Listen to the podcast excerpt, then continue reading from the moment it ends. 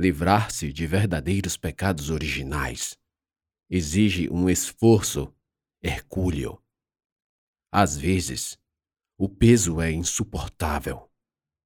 Comigo não é diferente. O nome Mengele deu-me minha própria via crucis. E chagas e vergões inexpurgáveis serão a eterna lembrança. Aqui sua passagem, Rea Mengele.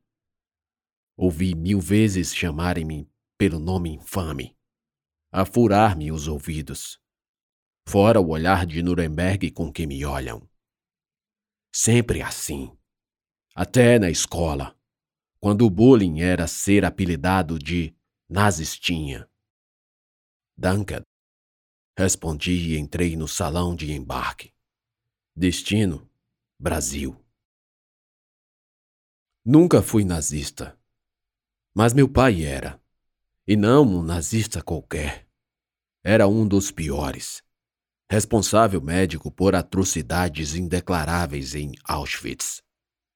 Sim, meu nome é Rolf Mengele. E eu sou o filho biológico do anjo da morte, Joseph Mengele. Interior de São Paulo, Brasil. Aqui está seu troco. No, it's yours. Falei em inglês. O cobrador abriu o sorriso. Quanto tempo até lá? Arranhei no português. Duas horas. O jovem, ainda segurando o troco, respondeu com o mesmo sorriso e trancou a porta da Kombi. Passei as duas horas recapitulando o que diria a ele, o que perguntar e como reagir à sua versão dos fatos. Foram anos trocando cartas, nas quais eu não via um homem tão monstruoso. Tudo corroborado por parentes em comum na Alemanha. Não dê ouvidos ao que dizem, Rolf. Seu pai era um homem bom. Será que era? Porque todos, salvo ele e familiares próximos, mentiriam a seu respeito. A Kombi se aproximou de um sítio que presumi ser meu destino. Aqui, senhor. O jovem abriu a porta. Desci e agradeci. Com mala na mão esquerda, tirei o chapéu para enxugar a fronte molhada. O nervoso me fizera suar mais que o ordinário. O terreno era protegido por uma cerca de arame farpado, bem colocada firme, esticada e alta. Não havia como não pensar em outras cercas e a famosa frase: Arbeit macht frei. O trabalho te liberta. Ele apareceu a uns trinta passos, na casa de alpendres. Vi meu pai pela primeira vez. Meu coração acelerou. Ele apressou o passo, curvado pela idade, cabelos brancos e bem penteados para trás vestido com camisa de botão, um colete de moletom e calças enfiadas numa bota de campo. Um homem normal. Sim. Esforçava-me para enxergar o mais vulgar e ordinário dos viventes. Mas tudo que as reminiscências me traziam eram as fotos em jornais e revistas do Senhor da Vida e da Morte, metido num uniforme preto da SS, de couro brilhante, calçando botas escuras como uma maldade absoluta. Olá! Quase não falei. Ele ficou sem jeito, sem saber o que falar, agitando os braços estranhamente, hesitando em abri-los a estender num abraço fraterno. Constrangidos, eu e ele. O máximo que pude fazer foi esticar a mão que não segurava a mala, sufocado por uma miríade de mágoa pena, comiseração, desilusão, remorso, afeto, tanta coisa que nem sei por onde começar e terminar. Quis chorar e vi em seus olhos o brilho de lágrimas de um pai que não acompanhou seu filho virar um homem. Ao ver a minha mão estendida, ele rapidamente a apertou-a com as duas dele, balançando-as freneticamente como a compensar a falta do abraço. Como foi a viagem? Espero que tenha sido boa. Não pelo caminho até aqui, essas estradas cheias de buracos e esse polvinho.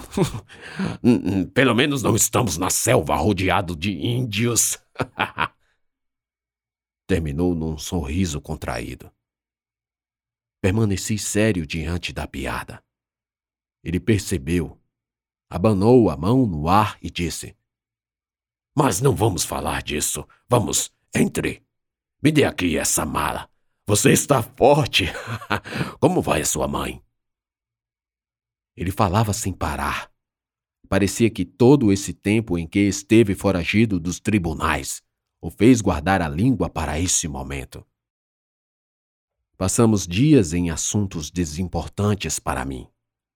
Atrás de respostas, aguardei o momento ideal.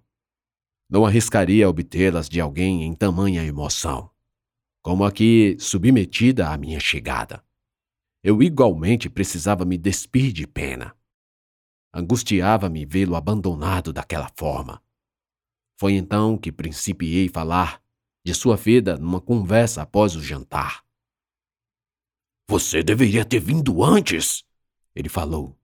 Esse, esse curso seu, esse curso de direito, isso mudou sua cabeça. Notei nas cartas. Deus, no que este mundo está se tornando? O senhor poderia me responder sobre algumas coisas. Não conseguia o chamar de pai. Claro. É sobre a guerra. Usei a palavra guerra para começar num terreno neutro, evitando pô-lo na defensiva. Que tem a guerra? As coisas que dizem sobre o Senhor. Ele suspirou e eu prendi a respiração. Sempre foi muito difícil conversar com ele por cartas. Não podíamos falar abertamente em razão de espiões do Mossad, como ele me dizia. Nunca fiz mal a ninguém. Fiquei intrigado. Mas então ele continuou. Você sabe o que é ter de escolher sobre acabar com o sofrimento daquelas pessoas? O quê? Como assim? Ralph, eu só escolhia quem era apto para o trabalho e quem não era. Só isso. Não fiz mal a ninguém. E, e, e os experimentos? Existem provas diários. Não são reais. Nada daquilo existiu. Não da forma como contam. Você está sendo influenciado por sionistas e comunistas.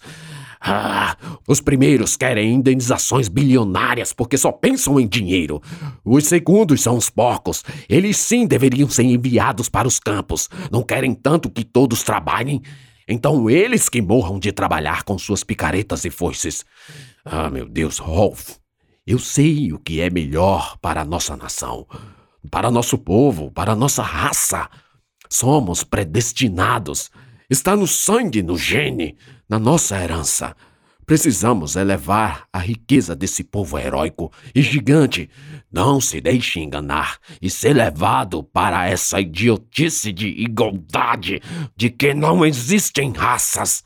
É claro que existem. Eu trouxe você aqui porque eu precisava lhe dizer, olhando nos seus olhos, você é meu filho. Você é o único que pode fazer o mundo conhecer meu trabalho.